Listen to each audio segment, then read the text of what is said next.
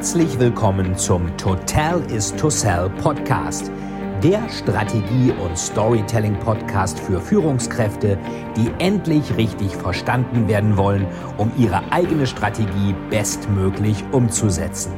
Hier dreht sich alles rund um Ihre eigene Story und Strategie für Ihr persönliches Happy End. Viel Spaß!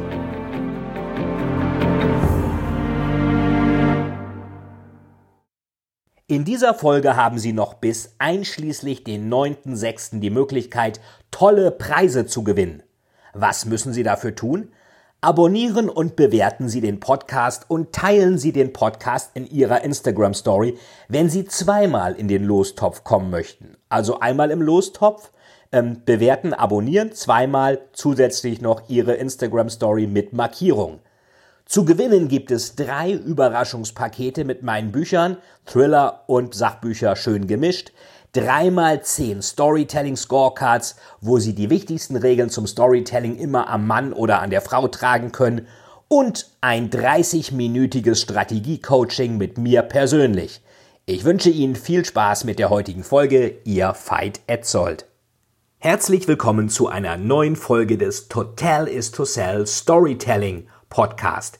In dieser Folge werden Sie erfahren, warum Sie, wenn Sie eine Lösung verkaufen wollen, erst einmal ein Problem brauchen. So wie jede gute Story einen Helden und einen Schurken hat. Ich wünsche Ihnen dabei viel Spaß und viele erkenntnisreiche Momente. Ihr Veit Etzold. Wir haben bereits gelernt, was eine gute Story ausmacht. Und davon haben wir schon zwei Elemente besprochen. Das erste ist Ihre Absenderstory. Es muss klar sein, warum sind Sie die richtige Person, um das Problem des Kunden zu lösen, also für den Kunden oder das Gegenüber die Kohlen aus dem Feuer zu holen. Wenn Sie meinetwegen komplexe Produkte verkaufen. Wenn Sie eine Strategie kommunizieren wollen, muss klar sein, warum stehen Sie hinter der Strategie? Warum können Sie das nicht so machen, wie es manche machen, die sagen, so, das ist die neue Strategie 2035, ich stehe voll dahinter und jeder merkt, diese Person steht nicht dahinter, sondern freut sich, dass sie in zwei Jahren im Ruhestand ist. Es muss also klar sein, warum sind Sie die richtige Person, die das glaubhaft rüberbringen kann und was haben Sie in der Vergangenheit schon gemacht? Was für Kohlen haben Sie aus dem Feuer geholt, dass Sie glaubhaft sind, diese Story zu erzählen und diese Strategie meinetwegen umsetzen zu wollen und das auch von anderen zu erwarten. Das zweite war der Elevator Pitch. Also wie können Sie sich kurz und knapp in 30 Sekunden präsentieren? Was ist Ihr Klappentext? Denn wenn Sie das nicht machen, dann geht es sofort los, dass andere irgendwelche Geschichten über Sie kommunizieren. Das ist zum Beispiel Rudolf Scharping mal so ergangen, als der Bundeskanzler werden wollte, war er SPD-Kandidat und die CDU hatte die Kampagne Politik ohne Bart. Politik ohne Bart. Es wurde also ständig, wo immer Rudolf Scharping war, dieses Thema mit dem Bart thematisiert. Die CDU hat also praktisch aus der Opposition beziehungsweise aus der, aus der, äh, aus der Gegnerschaft heraus einen alternativen Elevator-Pitch gemacht und es gab keinen anderen Pitch von Rudolf Scharping. Insofern gab es ein Vakuum, was durch eine andere negative Story sofort ähm, konterkariert wurde und das war Politik ohne Bart. Und äh, natürlich wurde in jedem Gespräch, wo Scharping war, wurde immer der Bart thematisiert. Ließ er seinen Bart stehen, ging es darum, ach, Sie haben ja immer noch den Bart, also gibt's Politik mit Bart und nicht ohne Bart. Hätte er sich den Bart abrasiert, wäre auch, aha, jetzt sind Sie auf die CDU reingefallen, haben sich den Bart abgenommen. Also es ist ganz gefährlich, keinen richtigen Elevator-Pitch zu haben und ein Vakuum zuzulassen. Sie müssen also in 30 Sekunden überzeugen, weil Sie auch nicht immer PowerPoint und Handouts und irgendwelche Memos dabei haben. Oft sind Sie auf irgendwelchen Konferenzen, oft treffen Sie Leute wirklich wie man so schön sagt, im Fahrstuhl. Und da brauchen Sie natürlich eine gute Story, die auch sofort zündet. Das dritte Element, was sehr wichtig ist, ist die Überzeugungsstory. Also was für ein Schurken besiegen Sie denn eigentlich? Jede Lösung, die Sie bieten, muss erst einmal ein Problem haben. Sie brauchen also für jede Lösung ein Problem. Und Oft ist es so, dass gerade im Beratungsbereich, da bieten Unternehmen eine Lösung an ohne ein Problem und sagen, ja, das ist jetzt eine Multi-Channel sowieso Strategie. Damit können Sie über diverse hybride Vertriebskanäle den Kunden multioptional bedienen. Ja, da fragt der Kunde, was soll ich damit? Man könnte auch sagen, pass mal auf, wenn du nichts tust, wird dich Amazon, in dem Fall der Schurke für den Kunden, besiegen. Du musst also etwas machen und dann Happy End wird dein Geschäftsmodell wieder besser. Also jede Lösung, die sie anbieten, muss erst einmal ein Problem haben. Und genauso wie eine gute Story einen Schurken braucht, der am Ende besiegt wird, muss ein Produkt ein Problem lösen, sonst hat es natürlich keine Daseinsberechtigung und niemand bezahlt dafür. Dafür müssen Sie natürlich erstmal dafür sensibilisieren, dass es ein Problem gibt. Man sagt immer so schön im Marketing, Problembewusstsein kommt vor Lösungskompetenz. Zum Beispiel im Vertrieb. Sie wollen etwas verkaufen und äh, was ist der größte Schmerz des Kunden? Wahrscheinlich ein hoher Preis. Im Gehirn ist es so, das sagen Hirnforscher, dass es gibt eine Instanz namens Insula. Die Insula ist bei hohen Preisen zuständig und auch beim Bezahlschmerz, wenn wir Geld ausgeben. Das ist ja immer der Trick. Ähm, damit wir das Geld gern ausgeben, gibt es dann Glückshormone, Instant Gratification und wir fühlen uns glücklich, wenn wir irgendwas gekauft haben, was schön ist. Das Problem ist ja auch, das hatten wir schon besprochen, dass viele abstrakte Produkte eben diese Instant Gratification, diese sofortigen Glückshormone eben nicht ausschütten, wie Versicherungen, Bankprodukte, Beratungsprojekte und ähnliches. Da haben sie es ja nicht, dass sie da auf einmal Endorphine ausschütten und glücklich sind. Das heißt, der Kunde sucht immer nach dem Schurken in der Geschichte. Und wenn Sie im Vertrieb zum Beispiel etwas verkaufen, dann ist der Preis der Schurke. Wer sich nicht über Qualität differenzieren kann, muss sich automatisch über den Preis differenzieren. Wenn Sie sich nicht differenzieren, differenziert der Kunde und das macht er über den Preis. Wir hatten ja vorhin schon so schön gelernt, wenn Sie nicht anders sind, dann seien Sie besser billig. Das heißt, der größte Schmerz des Kunden ist vielleicht ein hoher Preis und dem müssen Sie natürlich mit einem noch größeren Schurken begegnen. Und das ist das Problem des Kunden, das ein Problem bleibt, wenn Ihr Gegenüber nichts ändert oder Ihr Produkt nichts kauft, nicht kauft. Und natürlich müssen Sie erst einmal für dieses Problem sensibilisieren und sagen, da ist ein Problem. Das machen viele Leute nicht. Das ist auch in allen großen Geschichten, Thrillern so. Da sensibilisiert erstmal Gandalf den Frodo dafür, was für eine Gefahr der Ring und Sauron ist. Und dann kommt die Lösung des Problems. Wir brauchen aber zuerst das Problem und dann erst die Lösung, erst den Schurken und dann den Helden. Der Thriller-Autor Dan Brown sagte einmal, wenn man einen Thriller konzipiert, muss man zuerst den Schurken konzipieren. Denn der Schurke bestimmt, was der Held am Ende zu tun hat. Wenn es keinen Schurken gäbe, wäre der Held arbeitslos. Wenn Sie kein Problem zeigen, was Sie lösen können, sind Sie auch arbeitslos, denn dann braucht man Sie nicht. Es ist also eigentlich Ihrem Selbsterhaltungstrieb sollte es geschuldet sein, dass Sie ein Problem haben, zeigen, dem Kunden zeigen, was Sie dann besser als alle anderen lösen können. Das ist dann Ihr Wettbewerbsvorteil. Besser etwas lösen als alle anderen. Und das ist auch eine typische Heldenreise oder auch eine Customer Journey, wo der Kunde durchgeführt wird, wo ihm gezeigt wird, pass mal auf, diese Hindernisse, diese Schurken kennst du doch und wir mit unserem Produkt, unserer Lösung, unserer Strategie, wir machen das besser als alle anderen. Also für jede Lösung ein Problem haben. Und das Problem des Kunden bleibt eben ein Problem, wenn ihr gegenüber nichts ändert oder ihr Produkt nicht kauft. Dann kommen sie auch davon weg, dass immer nur ein anderes Problem inszeniert wird, nämlich der Preis und die Differenzierung letztendlich nur über den Preis stattfindet. Alfred Hitchcock sagte mal so schön, jeder Film ist nur so gut wie sein Schurke. Das haben also Leute aus der Thriller-Branche sofort verstanden, dass man einen Schurken braucht, um dann den Helden zu haben und dann das Happy End. Genauso brauchen sie, wenn sie eine Strategie umsetzen wollen, müssen sie zeigen, was passiert, was droht uns, wenn wir nichts tun. Und was ist das Happy End, wenn wir uns jetzt wandeln? Digitale Transformation, Change, was auch immer. Genauso, wenn Sie mit Ihrem Vorgesetzten sprechen, muss klar sein, was entgeht dem Vorgesetzten ohne Sie? Und was wird besser, wenn Sie in die und die Position kommen und beim Kunden genauso das Problem des Kunden, das ein Problem bleibt, wenn das Gegenüber nichts ändert oder das Produkt nicht kauft? Von daher kann man allgemein sagen, wer eine Lösung verkauft, für die es kein Problem gibt, wird dafür bestenfalls einen niedrigen Preis, schlimmstenfalls aber auch gar keinen Preis bekommen. Da gilt dann wieder, wenn Sie nicht anders sind, seien Sie besser billig und wenn Sie gar nicht anders sind, müssen Sie Ihre Produkte wahrscheinlich verschenken. Das wollen wir natürlich nicht, denn das ist am Ende nicht nachhaltig und wird auch nicht dauerhaft funktionieren. Jetzt fragen Sie sich äh, wahrscheinlich, warum soll ich denn jetzt auf den Etzold hören? Was hat der mir denn so zu erzählen? Ähm, erst einmal Thema Story. Ähm, als einer von Deutschlands erfolgreichsten Thriller-Autoren mit mittlerweile zehn Spiegel-Bestsellern weiß ich ein wenig, wie gute Geschichten funktionieren.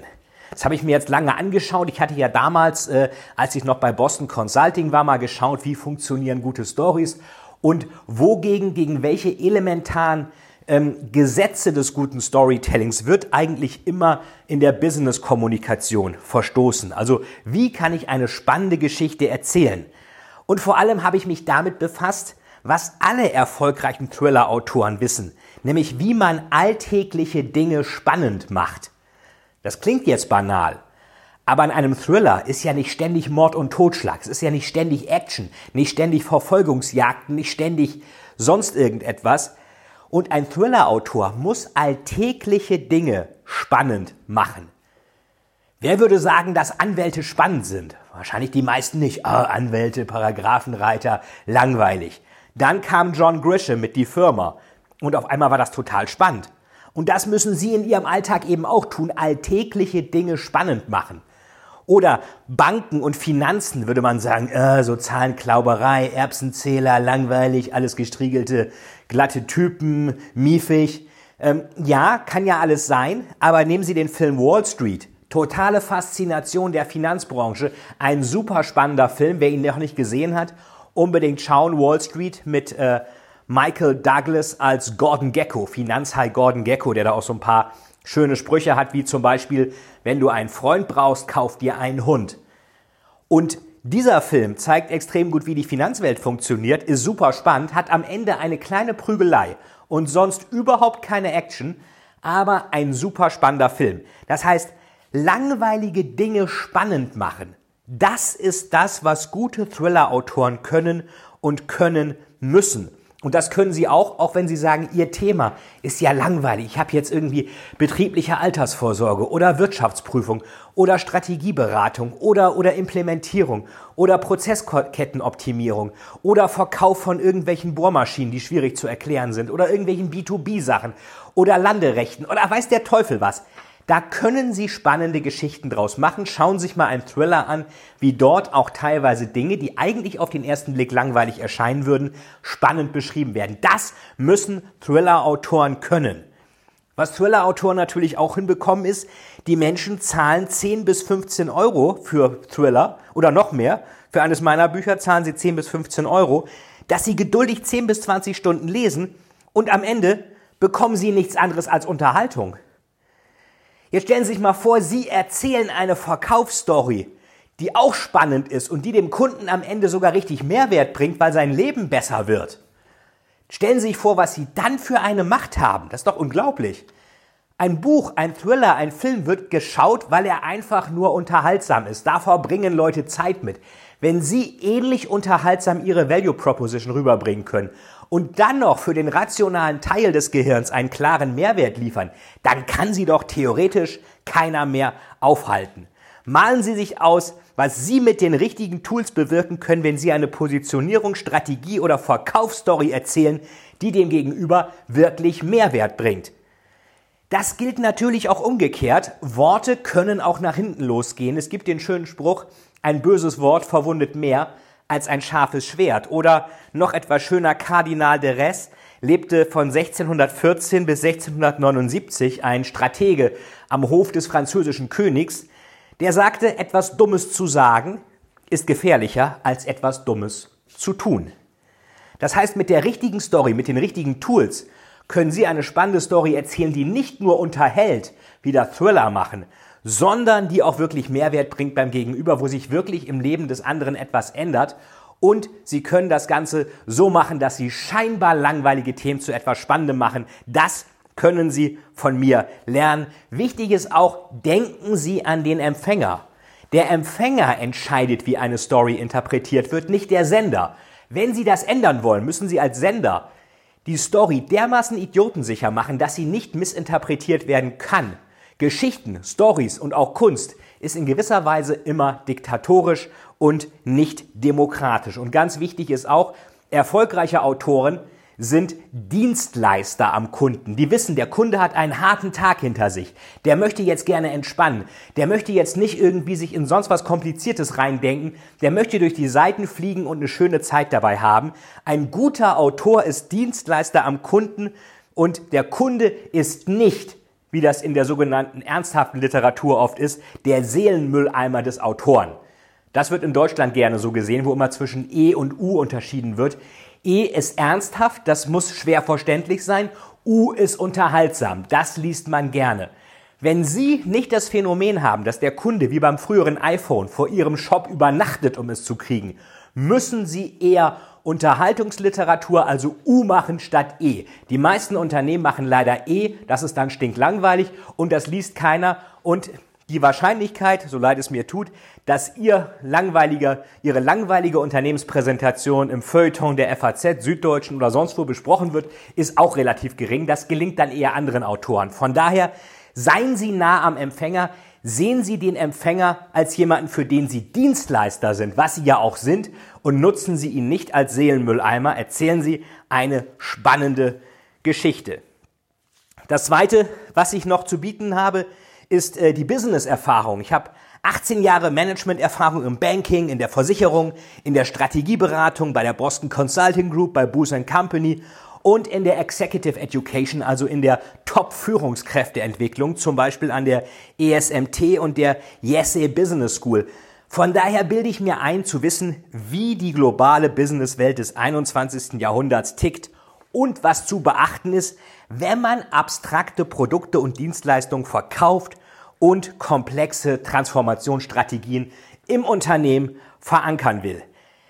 Das Interessante ist, viele Produkte, die ich auch oben angesprochen habe, Banking, Versicherung, Strategieberatung, Executive Education, das ist etwas, ähm, was schwer zu erklären ist, was aber sehr hohe Margen hat, wenn man es richtig verkauft. Gehen Sie mal in einen Supermarkt. Alles, was Sie dort sehen, verstehen Sie sofort. Lebensmittel, Milch, Butter, Taschentücher, Klopapier, Seife, ist alles sofort verständlich. Wie ist die Marge im Einzelhandel? Sehr gering. Meistens nur einstellig im geringen Bereich. Wie ist der Wettbewerb im Einzelhandel? Gnadenlos, mörderisch. Wie ist es bei Software, bei Asset Management, bei bestimmten Anwaltskanzleien, bei Private Equity? Schwierig zu verstehen, aber sehr hohe Margen. Produkte, die schwer zu erklären sind, haben oft hohe Margen. Da ist eine unglaubliche Chance, und das habe ich auch selber gesehen. Ich dachte dann lieber Veit, wenn du Unternehmen zu Storytelling berätst, dann geh doch nicht zum hundertsten Mal zu irgendwelchen Konsumgüterherstellern, die sich vor Storytelling-Beratern gar nicht mehr retten können. Geh dahin, wo wirklich Bedarf ist, weil die Produkte kompliziert sind wo man aber einen unglaublichen Mehrwert schaffen kann, weil die Margen dieser Produkte viel höher sind als in anderen Segmenten, wo alles in irgendeiner Weise austauschbar erscheint, weil es einfach am Markt viel zu viel gibt. Und dann habe ich gerade gesehen, diese Unternehmen, Beratung, Banken, Versicherungen, die haben tolle Margen, aber die haben oft ihre Unternehmensstory langweilig kommuniziert und habe mir dann die Best Practices von Thrillern angeschaut ähm, vielleicht nochmal interessant für alle, die wissen wollen, wie kommt man auf einen Thriller. Ich habe damals ähm, im Man's Health oder Gentleman's Quarterly einen Artikel gelesen. Das sind ja so Zeitschriften, die liest ja keiner, aber irgendwie verkaufen die sich trotzdem. Und jedenfalls hieß dieser Artikel, werden Sie Thriller-Autor, machen Sie es wie Dan Brown, werden Sie Bestseller-Autor. Da habe ich mir angeschaut, ähm, was muss man da machen? Und da stand, äh, machen Sie das so, dass die Handlung in der Gegenwart stattfindet, aber mit einem Bezug zur Vergangenheit.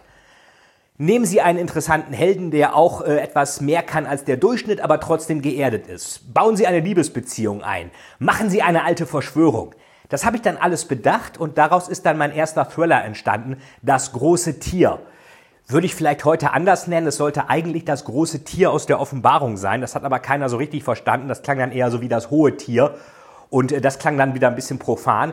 Jedenfalls ähm, habe ich da auch dann meine erste Agentur, meinen ersten Verlag, Kiepenheuer und Witsch in Köln gefunden und habe dann äh, praktisch meine Karriere als Thriller-Autor begonnen. Der Pitch von dem Buch war damals, von dem großen Tier, war Wall Street trifft Da Vinci Code. Also Da Vinci Code kennen Sie alle, Dan Brown, Wall Street, Gordon Gecko, Michael Douglas hatten wir vorhin kurz besprochen. Wall Street trifft Da Vinci Code, also auch ein kurzer, prägnanter Elevator Pitch, der dann auch schwer auszutauschen ist, wenn er erst einmal so gesetzt ist. Genauso ähm, wurde ich damals oft als der deutsche Dan Brown bezeichnet. Das hat Radio Bremen äh, als erstes gesagt. Ich habe es aber Radio Bremen selber gesagt. Habe gesagt, äh, als was würden Sie denn bezeichnen, Herr Etzold? Wurde ich gefragt. Ich habe gesagt, ja, vielleicht kann man mich so als den deutschen Dan Brown bezeichnen. Eben wegen dieser Wall Street trifft Da Vinci Code Geschichte. Und dann sagte Radio Bremen, ja, der deutsche Dan Brown. Je schneller Sie einen Elevator Pitch einhauen, so einen Flock einschlagen, desto eher bleibt der hängen. Und das ist auch mein Vorteil, wenn ich im Business als Thriller-Autor unterwegs bin mit meiner Business-Erfahrung. Das Wichtigste an meinen Stories ist, dass sie zu Ihrem Unternehmen passen. Bei mir gibt es keine esoterischen Entdecke den Poeten in dir Workshops mit Klangschalen und Singen im Wald. Sie bekommen Stories, die jede Abteilung in jeder Hierarchie am Montagmorgen sofort anwenden kann. Es gibt auch Kollegen, die machen das anders, die machen eben diese Entdecke den Poeten in dir Sachen. Da sagt natürlich irgendein Vertriebsleiter zu Recht, der soll mal meinen Job machen, dann zeige ich ihm mal, wo hier der Poet äh, in mir ist. Also es muss anwendbar sein. Sie können im Boardroom nicht genauso wie Dan Brown kommunizieren. Sie können sich aber anschauen, was Sie aus beiden Welten, der Businesswelt und der kreativen Welt, am besten entnehmen können, um Ihre bestmögliche Story daraus zu machen. Es gibt gute Berater, die sind wenig kreativ.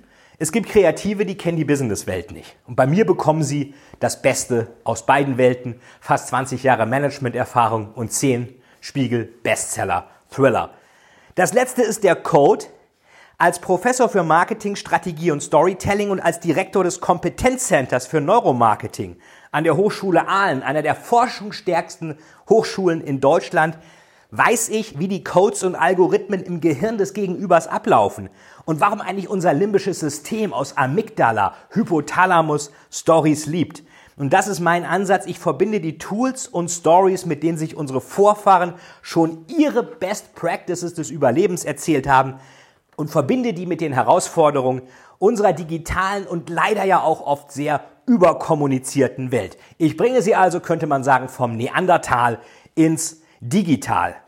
Es gibt also kreative Storyteller, die haben wenig Ahnung von der Wirtschaftswelt des 21. Jahrhunderts und smarte Berater, die aber für eine durchschlagende Story, für diese Schnüffelnase, wo kann ich aus einem scheinbar langweiligen Kontext eine tolle Geschichte machen, vielleicht nicht immer kreativ genug sind und bei mir bekommen Sie das Beste aus beiden Welten. Das Wichtige ist, schauen Sie sich die Story an, schauen Sie sich die Best Practices an, lassen Sie sich jeden Tag inspirieren, Gewöhnen Sie sich an, Dinge zu sammeln. Machen Sie Fotos von interessanten Artikeln, von Metaphern, von irgendwelchen Dingen, wo Sie sagen würden, wow, das ist interessant, das möchten Sie lernen.